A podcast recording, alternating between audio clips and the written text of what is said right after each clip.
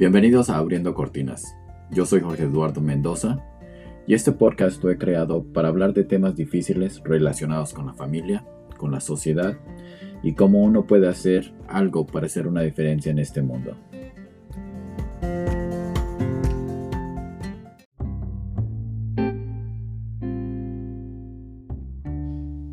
En este episodio continuaremos hablando de religión. Esta es la tercera parte y una cosa que nos impulsó a seguir hablando de este tema es porque queríamos discutir de los beneficios de las personas que sí deciden tener o enseñarle a sus hijos su religión. Shen, ¿tú crees que hay beneficios en enseñarle religión a tus hijos? Bueno, a los hijos. Yo creo que, que sí hay beneficios, ¿no? Como el beneficio de sentirte parte de una comunidad. Cuando eres parte de una religión, este, creces con, con esa gente, este, los ves no diariamente, pero los ves seguido y, creas una relación con esas personas. Entonces, ese se me hace uno de los beneficios más grandes, el de sentirte parte de, de una comunidad que cree las mismas cosas que tú crees, que tiene los mismos sentimientos tal vez que, que tú tengas, entonces te sientes cómoda y en, cómodo y empiezas a, a, crear esa relación este, con la comunidad de, de la iglesia.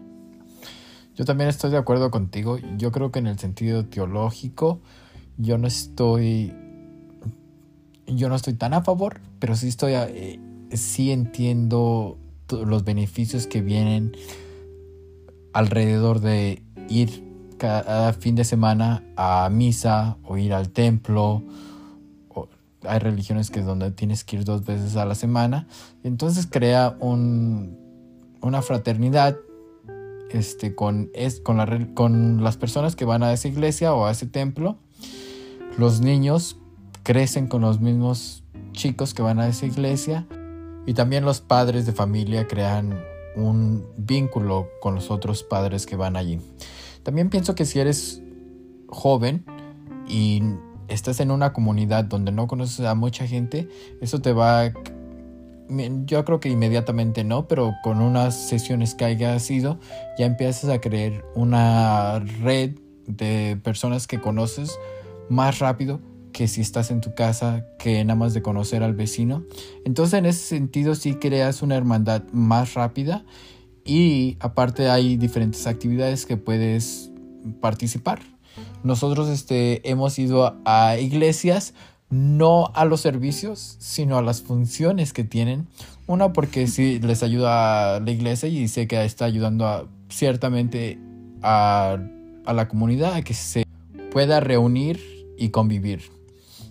Aquí, eh, aquí en Columbus antes vivíamos eh, eh, a un lado de una iglesia católica que nunca, nunca fuimos a sus servicios religiosos ni nada, pero en el verano tienen un carnaval donde uno puede jugar y uno puede hacer apuestas, un silent action, diferentes cosas y puedes beber, hay una banda que toca, este, puedes este, comer. Entonces fuimos este, al carnaval este, después de habernos mudado ahí y ya ahora cada año seguimos yendo, aunque no vivamos ya ahí en ese, en ese complex. Entonces nos gustaba ese ese sentido de, comunidad con la gente porque también conocíamos a diferente gente y, nos dábamos cuenta que pues no solamente podíamos hablar de religión cuando íbamos, pero este conocí a esa gente muy interesante que, que después seguimos teniendo una relación con ellos, aunque no teníamos nada que ver con, con la iglesia que de hecho nunca hablamos de religión. Este, un día nos tocó conocer al padre de la iglesia. Y al padre lo veíamos de repente porque pasábamos por, por nuestro edificio donde vivíamos y desde lejos se podía ver que a él le gustaba ver mucho el básquetbol. Entonces siempre tendría, tenía juegos de básquetbol. Y un día fuimos a esta función, a uno de estos carnavales que duraban como dos, tres días. Este, y nos dice que él era italiano y que nos empezó a platicar de su vida y también nos dice, a ustedes nunca los he visto por acá, este, no en la iglesia. Y ya nosotros le dijimos que no éramos miembros, pero que nos gustaban venir a las funciones y que vivíamos a un lado. Y él muy amable me dice que siempre éramos bienvenidos y que él antes tenía una amiga que vivía también en los apartamentos donde nosotros vivíamos. Entonces tenemos buenas memorias de él, pero como nunca mezclamos la teología con la personalidad de la gente. Pienso que otro de los beneficios que tiene para algunas personas, hay unas personas que les gusta la rutina, que los hace calmarse. Como por ejemplo, hay personas que les gusta para sentirse relajados en una situación estresante. Hay personas que cuentan 1, 2, 3, 4 hasta el 100 o hasta cierto número y el contar hace que los relajen. Tener este tipo de rutinas, este, como levantarte temprano, tender tu cama, te hace sentirte que estás siendo funcional, estás aprovechando tu tiempo y te está dando también este, un tipo de vida. Igualmente yo pienso que la religión es similar, te da una rutina y, tú te sientes también que has hecho algo durante tu día o durante tu semana al haber completado ciertos pasos de tu rutina que ya tú creciste, que tú creciste con eso durante toda tu vida. Sabemos que desde chiquitos este, te llevaban a la iglesia, entonces también tiene un, un sentido de nostalgia porque te hace recordar ya sea a tus padres, tus abuelos, este, o el tipo de convivio después de la iglesia o después de ir al templo en donde tú este, sentías que, ah, después de que íbamos a hacer esto, siempre nos íbamos a, comer a este lado.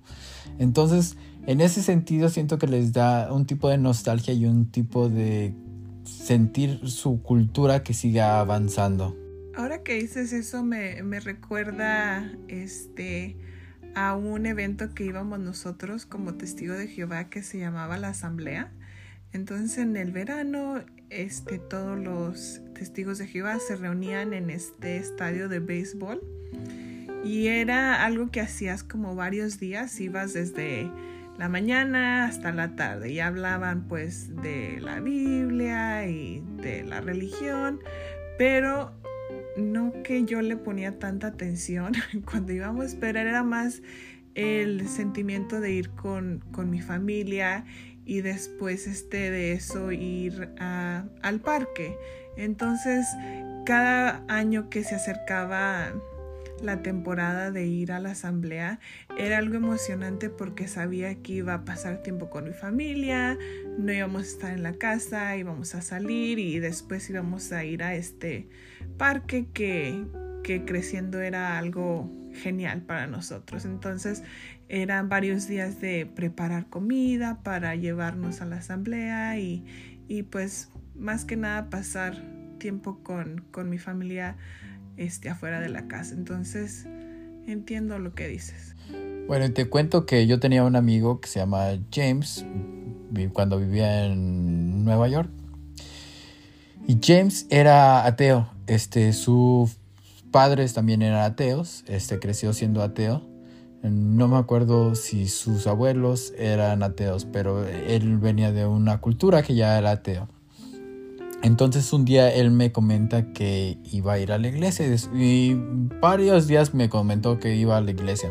Él está a punto de casarse. Y un día le preguntó James, si tú eres ateo, no sé por qué vas a la iglesia, ¿por qué, por qué vas a la iglesia? Y no era, en verdad si era duda, no era como juzgarlo. Este, y me dice, la verdad es que a mí me da un cierto sentido de pertenecer a una comunidad.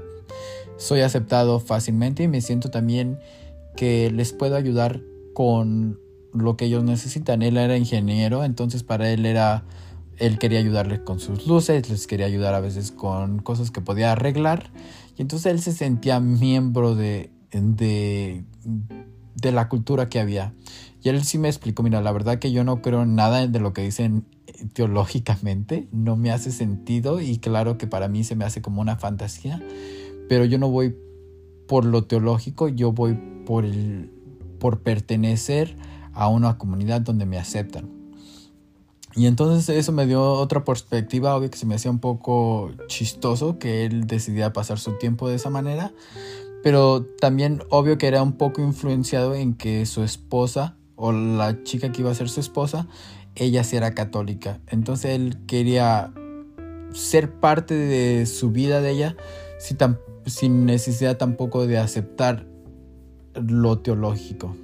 Y aunque aún estamos hablando de los beneficios de que puede ofrecer tal vez pertenecer a cierta religión, pienso que también hoy en día hay muchas actividades que la gente puede tomar si, si no decide ir o pertenecer a una religión. Por ejemplo, hoy en día tenemos demasiados museos, bueno, depende de dónde vivas, pero tienes museos donde puedes llevar a tus hijos, donde hacen actividades los fines de semana, los niños se pueden reunir con otros niños y tú puedes conocer a otros padres.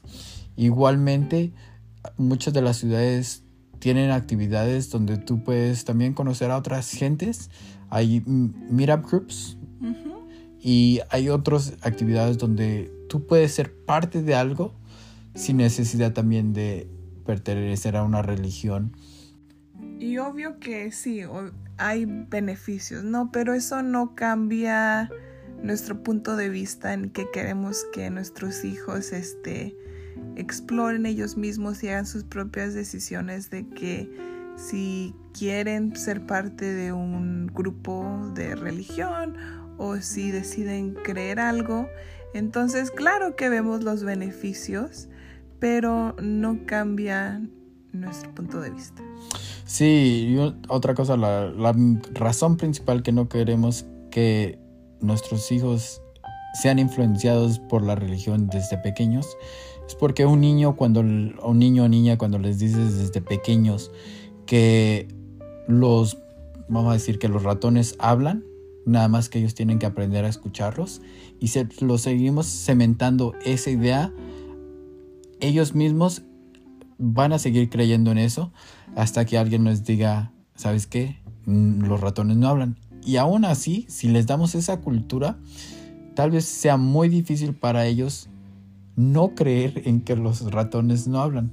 Estoy dando una idea, pero igualmente lo que yo quiero decir es que si se le siembra una idea a un niño desde que son pequeños, es muy difícil para quitarlos de esa idea. Y es por eso que nosotros les queremos, cuando ellos tengan la edad apropiada y que ellos puedan pensar y más que nada decidir lo que ellos quieren en su vida. Yo creo que ese es un punto muy importante también, que ellos decidan, porque muchas de estas veces este, los padres deciden por ellos, ¿no? Y, y, y quieramos o no, la religión es meterles una idea de qué creer, de qué hacer con su vida. Entonces, si ellos no pueden ser parte de esa decisión, se me hace injusto este, enseñarles algo que va a impactar su vida fuertemente. Entonces, hasta que ellos no puedan ser parte de la decisión y puedan entender y tener un concepto de qué significa creer en algo tan importante, entonces no deberíamos de, de escoger por ellos. Sí, más que nada también la verdad es decisión de los padres, porque los padres son los que están diciéndole, esto es lo que es verdad, y la verdad que nadie tiene la verdad de quién, qué religión es la más apropiada y qué es lo que es verdad y qué es lo que es mentira. Entonces pienso que eso es decisión de cada quien y por eso nosotros se lo vamos a dejar a ellos cuando ellos quieran decidir algo así. Y tampoco nos, nos, este, deberíamos de juzgar nosotros, ¿no? Si otros padres deciden hacer eso, pues es decisión de ellos, es algo que es que ellos consideran bueno para su familia. Entonces no, no queremos juzgar a esos padres que deciden este, enseñarles a sus hijos religión, pero para, para nosotros se nos hace importante no, no enseñarles tan chiquitos. Sí, no, y pienso que también es importante este, enseñarle a los hijos a respetar, a respetar lo que otras personas creen, lo que otras personas creen que tienen que, de religiones que otras personas tienen. Si algunos padres deciden enseñarle o inculcarles Santa Claus, los Reyes Magos, Dios, que pienso que también es responsabilidad de cada padre este, fomentarles a los hijos, decirles, mira, nosotros creemos en esto o no creemos en esto, pero tú tienes que, no es tu responsabilidad decirle a esas personas, no existe Santa Claus, no existen los Reyes Magos, no existe Dios, eso no le toca a uno. Y también los que sí deciden creer es, existe Dios y tú tienes que creer en Dios, existe esto y tú tienes que creer esto. Entonces tiene que haber un tipo de respeto. Pienso que también en las escuelas, cuando los niños están creciendo, ellos son los primeros que andan diciendo, ¿sabes qué? Yo sé que Santa Claus no existe. Y pienso que también tiene que haber también un poco de respeto en donde los niños digan, ¿sabes qué?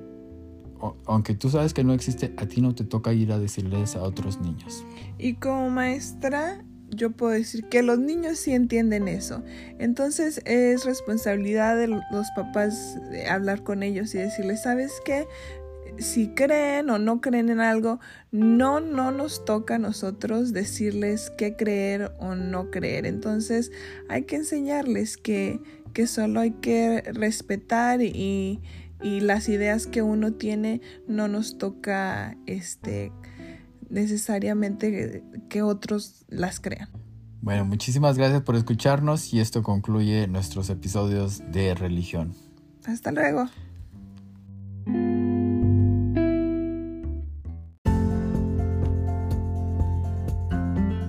Gracias por escuchar. Esto fue Cortinas Abiertas y yo soy Jorge Eduardo Mendoza.